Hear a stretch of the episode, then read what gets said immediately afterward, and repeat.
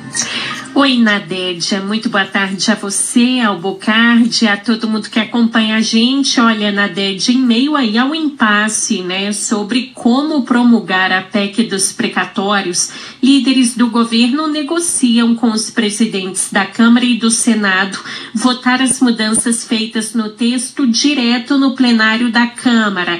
Isso é o que está sendo tratado agora pelo relator da proposta no Senado, o senador Fernando Bezerra, que é o líder do governo, em reunião que começou agora há pouco, às quatro e meia da tarde tanto com o presidente do Senado, Rodrigo Pacheco, quanto com o presidente da Câmara, Arthur Lira, e também lideranças de bancada. Pelo regimento da Câmara, Nadédia, qualquer alteração, eh, o texto precisa voltar para a Câmara, que foi a casa de origem, só que antes ele precisa passar primeiro pela comissão especial e pela comissão de Constituição e Justiça. Só que a base governista está usando um precedente de quando Michel Temer era presidente da Câmara, isso lá em 1998, que dispensa a tramitação em colegiado quando as alterações tiverem sido feitas parcialmente em forma de emendas supressivas na DEDIA. Então, estão justamente usando isso como um dos argumentos, né? E tem motivações aí a base governista para fazer essa defesa de que a PEC vai direto ao plenário da Câmara, né, Isa?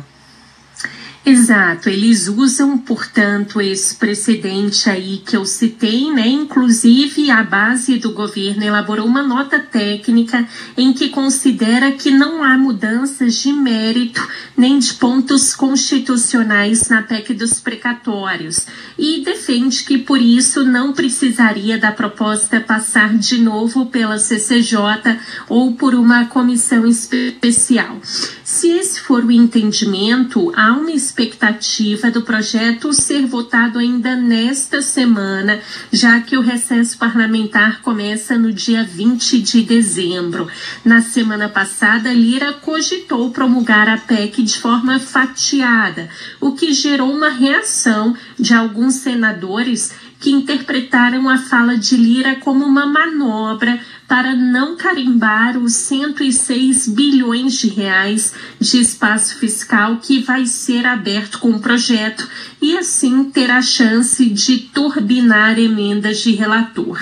O senador José Aníbal, do PSDB, considerou a proposta de fatiar a PEC como uma gambiarra. Qual o propósito dessa publicação fatiada? Eu não sei, eu acho que é uma gambiarra, que não devia acontecer. Considerando que o presidente do Senado se comprometeu com a gente e promulgar, e é ele que promulga, né? integralmente, eu acho, já tive notícias que a posição, inclusive, do governo é que leve diretamente para o plenário aquilo que saiu do Senado. O ministro Paulo Guedes chamou a dívida com precatórios de jabuticaba brasileira Guedes fez a analogia ao falar sobre o descontrole de gastos públicos. A declaração ocorreu na tarde de hoje, durante uma abertura do Prêmio Tesouro Nacional derrubamos e recontrolamos a trajetória futura dos gastos com a Previdência, depois os gastos com o endividamento em bola de neve, juros, depois os gastos com o salário do funcionalismo também estavam fora de controle, e finalmente essa jabuticaba brasileira, que foram os precatórios também. Então, esse controle das trajetórias futuras é que tem a ver com todos os sintomas que nós experimentamos: hiperinflação, moratória de dívida, double digit interest rates, juros de dois dígitos, aumento dos impostos, baixo crescimento econômico e até mesmo corrupção na política. Tudo isso tem a ver com descontrole sobre as trajetórias de gastos públicos. A PEC dos precatórios abre espaço para bancar o Auxílio Brasil de 400 reais. Só que em meio aí ao impasse, o governo já cogita um plano B, como nós falamos na sexta-feira, para garantir o benefício nesse valor ainda agora em dezembro.